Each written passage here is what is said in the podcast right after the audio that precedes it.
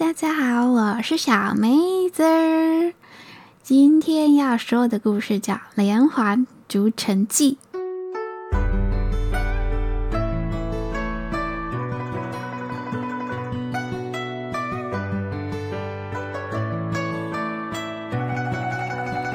话说啊，在清朝的陕西省有一个地方叫商州府，商州府里面有一个知府叫王知府。他上任已经半年了，面对残破不堪的城池，还有穷困潦倒的百姓，不闻不问，每天只知道吟诗跟喝酒。有一天呢，他又在知府正在吟诗的时候，有一个差役急急忙忙地跑了进来，手里拿了一封信，信上面还插了一根羽毛箭。他交给王知府，王知府接过信。才看了信封，他手中的茶杯就哐啷一声掉在地上粉碎了。他颤抖着手打开信来看，才看了两行就双腿一软，瘫坐在椅子上，嘴唇颤抖着说：“这这是啥人上来？”差役告诉他，是守城门的守卫啊，在城门边的柱子发现的。王知府着急的又站了起来，开始在大梯上乱走。啊，这下代志大条啊！这边如何是好嘞？师爷呢，在旁边看见了，悄悄的拿过信，读了两句，也啊的一声惊叫道：“啊，大人，啊，这可怎么办？你可要想想办法啊，大人！”王知府。两手一摊，脑袋空白，根本想不出什么办法。于是师爷呢，凑到他耳朵旁边，窸窸窣窣，窸窸窣窣。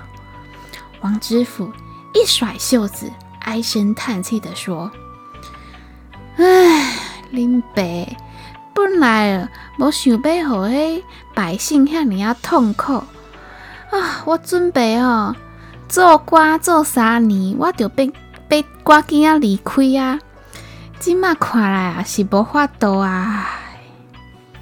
说完啊，他吩咐师爷赶快写公告，到处张贴，从明天起开始募款修筑城墙。差役们个个摸不着头绪，不知道这个懒散诚信的知府怎么突然想要修起城墙了呢？原来啊，那封信就是横行于许多州府和县城的头号大土匪张独行送来的。第二天，王知府派人四处募款，每到一处都让人念一遍这封信的内容。信的内容写着：“我就是超级酷毙，宇宙世界霹雳无敌棒的张独行。”最近口袋里的宝贝都空空了，限你们在八月的中秋之夜之前准备好二十万两银子来填满我的裤兜，否则我和我的兄弟就进城自己去搜刮，见人杀人，我见鬼杀鬼哈！这个张独行。是出了名的杀人不眨眼的大坏蛋，许多州府都被他搞得天翻地覆，却没有人有办法治得了他。因此，大家听到这个消息都吓坏了，纷纷赶紧拿出银子来。可是啊，整个州府都收集遍了，这些钱还是远远不够盖城墙。王知府觉得事情不能再拖下去了。他决定先开工再说，城墙能盖到什么程度就算什么程度了吧。王知府于是开始公告招标。商州府久经商道，有钱的人家其实非常的多。大家听到有生意可以做，而且是盖城墙的大工程，于是纷纷到知府家登门拜访，鞠躬哈腰。王知府看着这些来问工程的人，笑笑地说。既然是一个大宫殿，就爱有设计人员啊！您讲有？大家听完又纷纷回去找了工匠，一人找了一个，又跑去见了王知府。王知府看到这些人，又挑了挑眉毛，说：“哎呀，恁家安尼，阁想要做行李哈？大家拢来，啊，我是要互相做，无安尼啦。恁吼，恁明仔载才来啊，我看恁的表现啦。”这些人精的都跟猴子一样，一下就听明白了王知府的意思。隔天晚上再来的时候，他们一看见王知府，一个个都拿出了银票来。王知府看见银票，眼睛一亮，说：“哎呦，袂歹哦，大家拢是巧巧人哦。”说完啊，拿出一本簿子，让每个送银票的人都将名字和银票的数字写在本子上。大家边写边觉得一头雾水。王知府这时一派轻松地说：“到时吼，迄包公店诶，只会当有一个啦。啊，当然是迄送的上济，会使得标啊。我若是无去遮会晓，我要安怎比较啥人较有生意啊？哈！”大家听了都瞠目结舌，暗自摇头。头一回听到贿赂还要记账的，但为了得到工程，大家还是拼命的送钱，心里想，反正工程到了手之后都可以赚回来了。但每个人在送上银票的同时，都没忘记叮嘱一句说：“大人，您可要答应我们呐、啊，千万别将那工程包给那逾百万那个家伙啊！”王知府斩钉截铁地告诉大家：“唉，您放心啦，您爸哈绝对被被保护迄逾百万啦，我才无得插小伊嘞。在我眼内哦，伊就是这个啦，这个这个尔啦。”说着啊，王知府还用小拇指示意了一下，那些富户一听就放了心。只要没有于百万插手，他们每个人都有可能得到这项工程。他们离开前呢，王知府还没忘叮嘱他们说：“恁哈，恁去甲迄于百万讲哈，迄个贡献头哈，千万唔通来催我哈，我叫伊登去食家己哦。”大家啊，乐滋滋的回家了。消息呢，也一下子就传到了于百万的耳朵里。于百万当然是气得手直发抖，他想说：“这一个王知府也不知道自己几斤几两重，竟然敢和我于百万作对，给我等着，我一定要让他后悔。”于百万，他是商州府城里面最有钱、最有钱的首富。有人说啊，他家的金银多得没地方放，就砌在墙内。于百万不只有钱。更重要的是，他有一个儿子在朝廷当官，担任御史，每天都会和皇帝开会。也因为这样呢，于百万在商州府一直都是横着走路的。在过去，商州府只要有什么工程，那一定是于百万的。这一次呢，于百万决定不靠儿子，他要亲自去会一会这王知府。他坐着轿子。嘎吱嘎吱的来到了商州府的衙门口，他让人通报说于百万来访。过了好一会儿，王知府才一副漫不经心的走了出来，边走还边挖鼻孔。他看到了于百万，才矫情的鞠了一个躬，说：“哎呀，喜力呀！啊，欢迎啊，欢迎来这呀！”话没说完，于百万看见王知府如此轻浮的对待自己。气得胡子都翘了起来，他等不及就开口说：“啊，听说大人准备建造城墙，以老夫的实力与经验啊，这商州府内没有一个人比得过我。这次筑墙的工程就交给老夫，不知大人意下如何啊？”王知府摇了摇头说：“不行。”建筑城墙是为了防备张独行来攻打，如果盖得不坚固，城墙就失去了作用，这样全城的百姓性命就堪忧啊！于百万听了，冷笑了一声，说：“ 哼，大人，你怎么知道这别人能盖得好，我盖的就不坚固呢？”王知府问他说：“啊不，我问你啦，哈，你敢有请迄专门的迄建筑设计的师傅？有吗？你有吗？啊？”于百万一下子懵逼，他告诉王知府，回去会马上聘请最顶尖的师傅。王知府呢，又挖了挖鼻孔，挥挥手说：“好了好了，你请有得讲了。”于百万啊，马上广发英雄帖，有筑城的能工巧匠，如果合格，自己将以万两银子聘请，绝不吝啬。布告一贴好，就有人来应征。可是啊，这些人显然都只是为了钱而来的。当于百万让他们拿出修筑城墙的构想时，一个个张口结舌，说不上话。就在此时，门外响起了喧哗声，一个年轻的男子走了进来，看起来才二十岁左右，风度翩翩，自信满满的走到了于百万的面前，双手一拱，对于百万说：“他想要应征。”于百万啊，瞪大的眼睛说：“凭你，我看你还在吃奶吧你？毛都还没长齐吧你？”这个年轻人谦恭有礼的回他说：“于老板，所谓有志不在年高，您先看看这个吧。”说完啊，他从怀里拿出一张规划图。他继续说，自己听说王知府准备筑城的时候，就特地去观察了地势，专门为商州府城设计了一个防盗的城墙。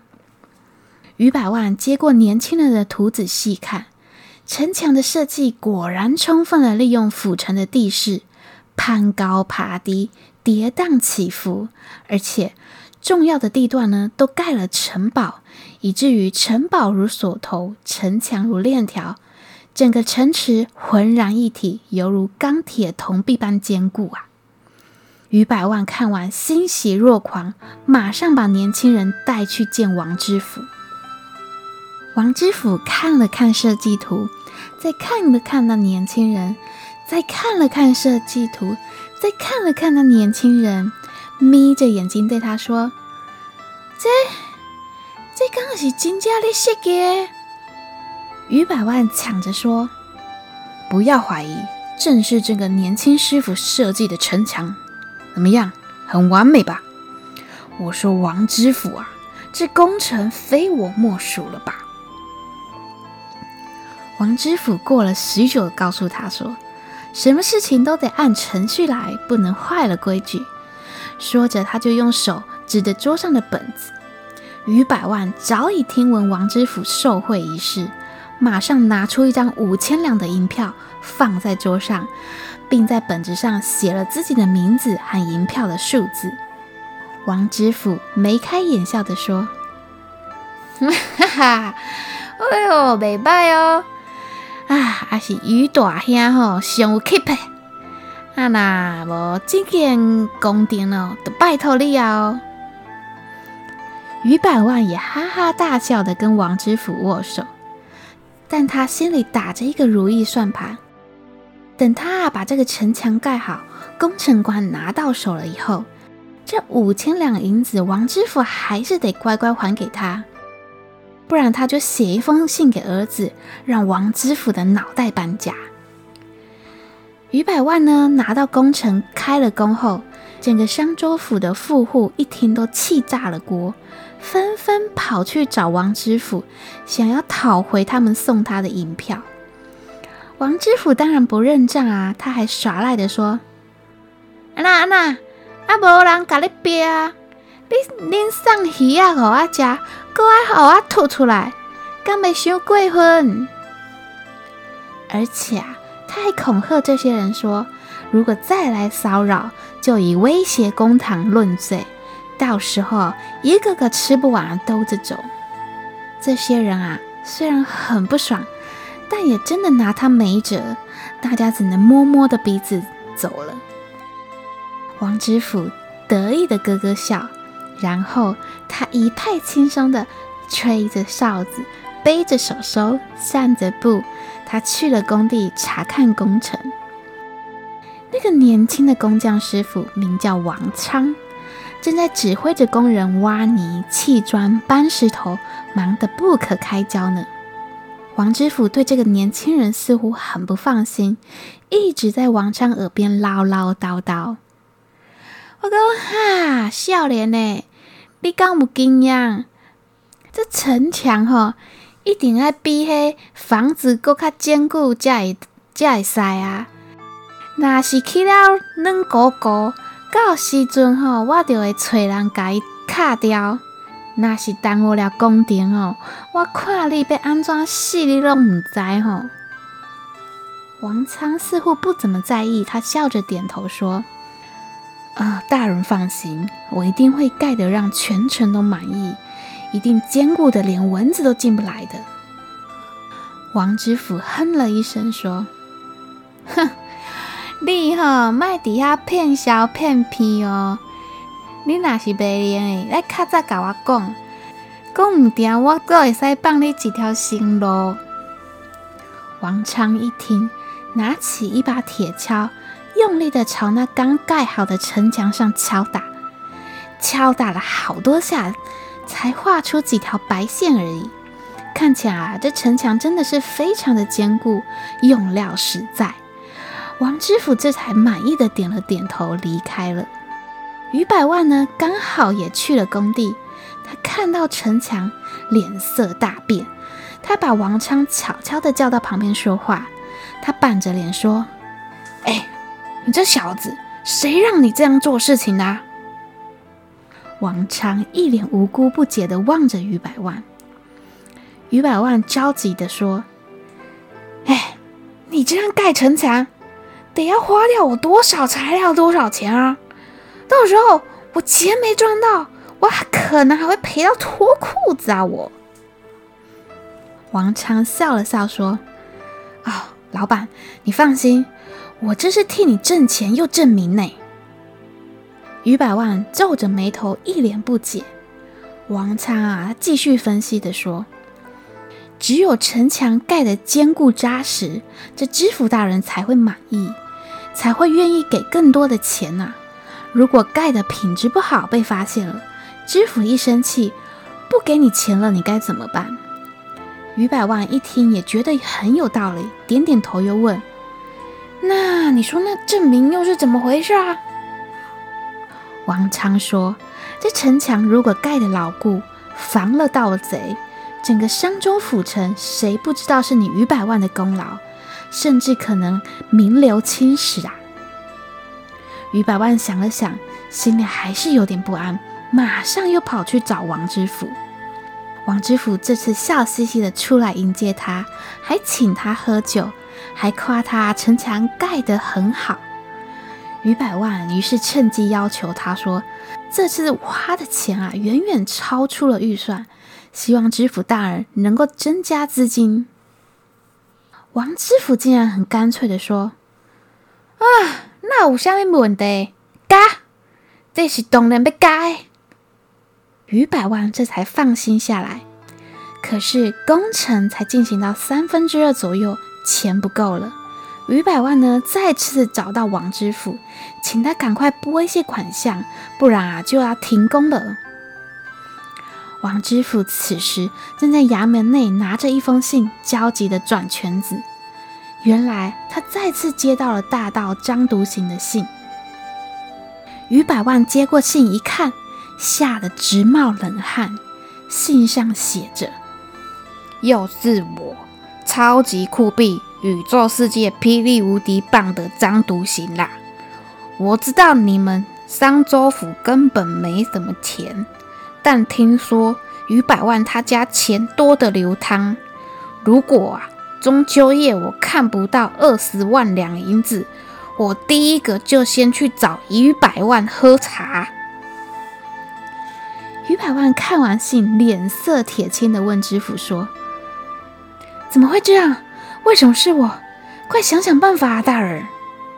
王知府苦恼的想了一下，说：“没办法了，唯一的办法就是赶紧把城墙赶在中秋节前完工。然后他拍了拍于百万的肩膀，说：“麦卡大兄，你就先提一寡钱出来吼，把迄工程哦完工较重要。迄收税季节快到了，我今年吼一定加重赋税。等我收到税吼，我一定给把迄工程款给你结清啦。”于百万真的自己贴钱。赶在中秋前前完工，城墙看起来十分坚固美丽。于百万对王昌非常满意，他按照约定给了他一万两银票，外加一千两的奖金。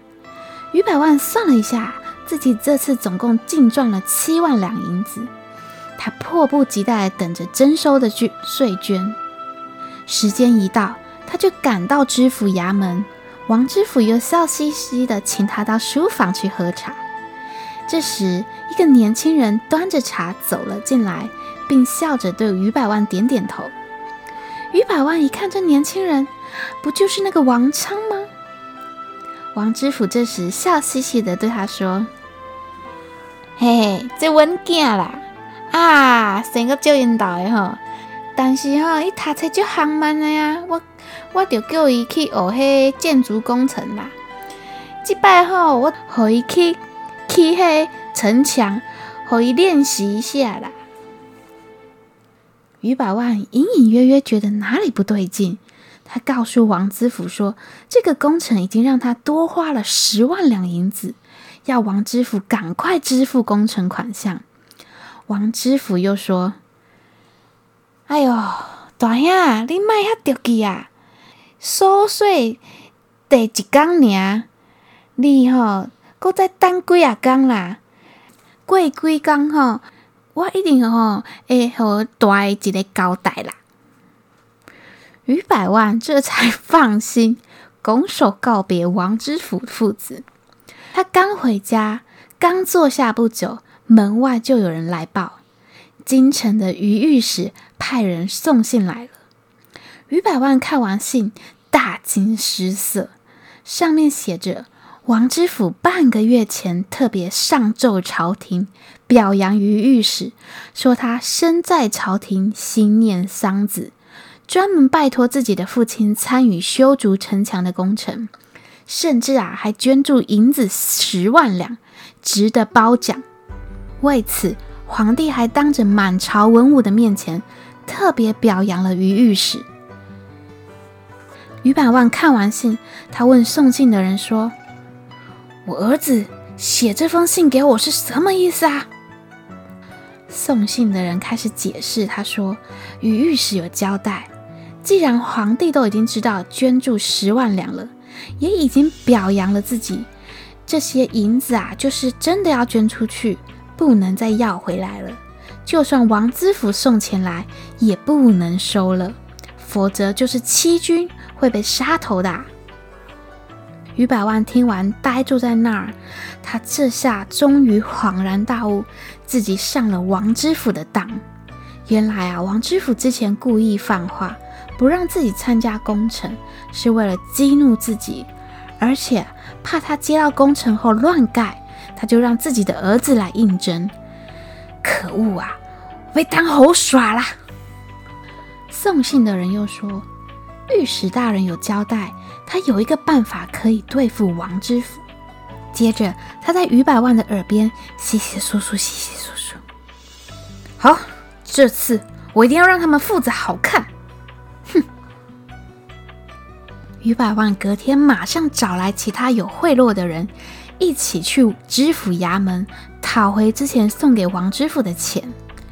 这一次呢，有于百万出头，大家马上理直气壮了起来，进了知府衙门，大呼小叫的威胁王知府，把钱赶快吐出来，不然啊，他们就要进京告御状，告死他。于百万甚至用鼻孔看着王知府说：“你收了我五千两，你儿子拿了一万一千两，总共是一万六千两银子啊！”还不快还来！王知府哈哈哈哈哈哈大笑说：“恁的钱吼，我一仙嘛无摕啦，我拢捐给迄盖墙的工程了啦。”于百万生气的回骂：“鬼话连篇！你现在是想拿了钱不认账是吗？”王知府拿出一本簿子，簿子的封面写着“商州府城墙工程修建捐款名单”。他说：“这本呢，就是半个月前呈给皇帝看过的捐款记录。”翻开来一看，于百万瞪大了眼睛，不敢相信。第一个就是自己，第一次捐款五千两，第二次捐款十万两，第三次。一万一千两，这不就是自己贿赂知府的五千两，和倒贴工程的款项十万两，以及给王昌的一万一千两吗？其他富翁也都找到了自己的名字，捐款的数字都跟当初贿赂王知府的一模一样。大家你看我，我看你，无话可说，摸摸鼻子，灰溜溜的转身离开了。到了中秋节的晚上，差役正在巡逻的时候，一支箭突然射到了城墙，还带着一封信。信上写着：“我是你们知道的，嗯，没想到你们竟然这么快就盖好了城墙，城墙盖得好美好坚固啊！这次呢，我就不想去碰钉子了，请给我工匠的联络方式，谢谢。”信的内容一下子就传遍了整个商州府，百姓们高兴的饮酒欢呼，而那些富豪呢，尤其是于百万知道了以后，他长长的叹了一口气，告诉大家说：“唉，算了吧，知府也是为了我们好，否则啊，这次我们可能都会死在那个张独行的刀下。”其他富翁听了，也都纷纷的点头认同。另一边呢，在知府衙门里面，王昌他向父亲请教说：“爹，您第一次让我假装张独行射箭，是为了动员百姓捐款筑城；第二次是为了吓唬于百万，让他拿钱出来。可这第三次又是为了什么啊？”王知府眯着眼睛，笑笑地说：“不啦。”啊，就是要互迄几个小老高，互伊卖遐才生气啊啦！搁再讲一个故事，总是爱有一个完美的 ending 啊！你讲对无？哈哈哈哈哈哈哈哈哈哈！故事说完了。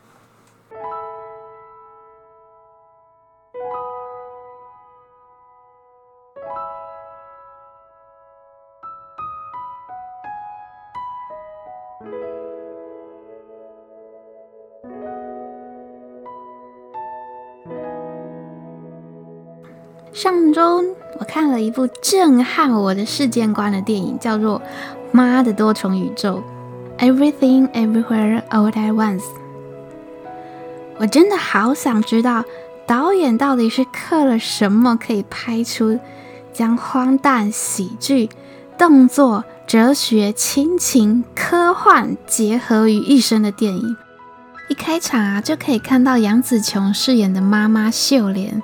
非常贴切、贴近亚洲人母亲的形象，对老公不耐烦，对小孩子唠叨啰嗦，对自己爸爸又完全无可奈何，所有的焦虑不安啊、忙碌控制，都表现得非常像亚洲人的母亲，想要掌控生活的一切，但似乎一切都不在她的掌控之内。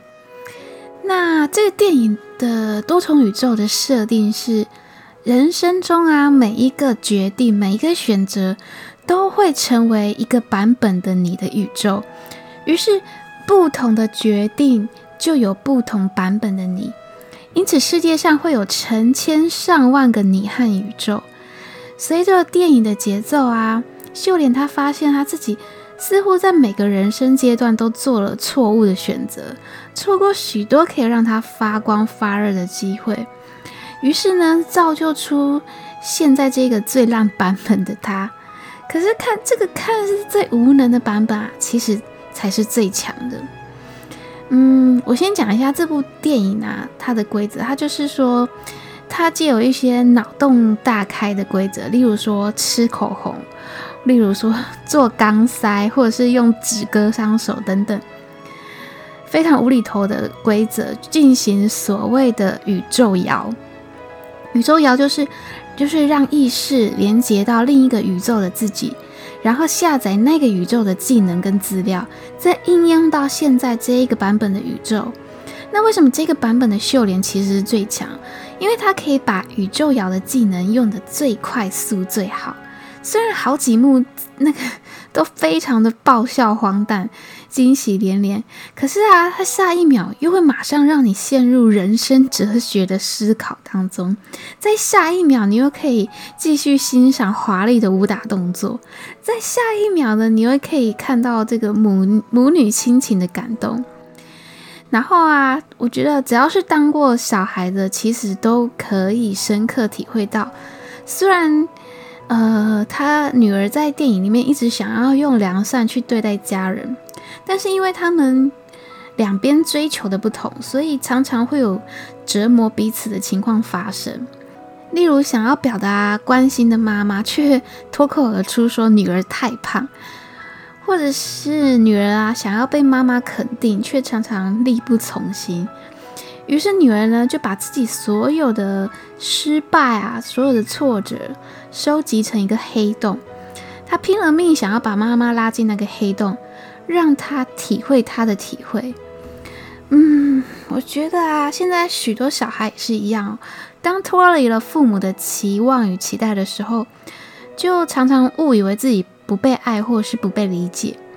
但其实女儿根本就是妈妈的翻版，既强悍又脆弱，时而盲目，时而清醒。嗯，我在看这部电影之前，嗯，就抱着高度的期待。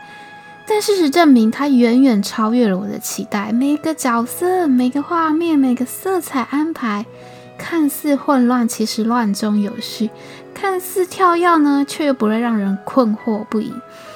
我觉得应该是我今年觉得最棒的电影了，推荐大家一定要进电影院看，因为它有一些很华丽的动作画面啊，是我觉得平面电视是没有办法体会的。哦，对，朋友看完就问说：“、啊、这个笑脸的命运是不是受到诅咒？”嗯，我觉得命运不是受到诅咒，而是累积了许多选择，最终呈现出来的其中一种生命轨迹而已，一种呃灵魂想要体验的经历，没有什么对错好坏。我想大家在面对选择的时候啊。不外乎就是执着或者是臣服。对于你在意的事情呢，就要执着。例如，一直想要的 offer，你可以掌控的呢，你就不要轻易放弃。至于其他不可掌握的部分，就试着学习臣服吧。嗯，举个例，例如有一天，我骑车去上班，在没。这是真实的哦，在没什么人的快速道路上，我远远的就看到一只狗背对着我蹲坐在路中间不动。我心里想说：“哎呀，该不会是被车撞到走不动了吧？”虽然我快迟到了，但是我马上就决定我要停下车，我我一定要走过去看一下。等我走到快要靠近他的时候，他突然站了起来，然后留下了一坨屎，屁股一扭一扭的走了。对。他只是在路中间拉屎，我被狗摆了一道，还害我迟到，但我也只能摸摸鼻子认啦。难不成我要把狗屎藏起来去质问那只狗说：“你怎么可以这样骗我吗？”就像故事里那些富户，他们虽然被王知府骗了，他们也是摸摸鼻子认了啊。但其实啊，还有是有很多人，他什么喜欢把狗屎藏起来拿去质问狗。例如说，你的属下今天迟到了，你生气的问他说：“你为什么迟到？”啊，因为我看到一只狗，我以为它被车撞，所以我下车去查看，谁知道它只是在路中间拉屎。这么荒唐的理由你也说得出口？给我写一篇一千字的忏悔报告。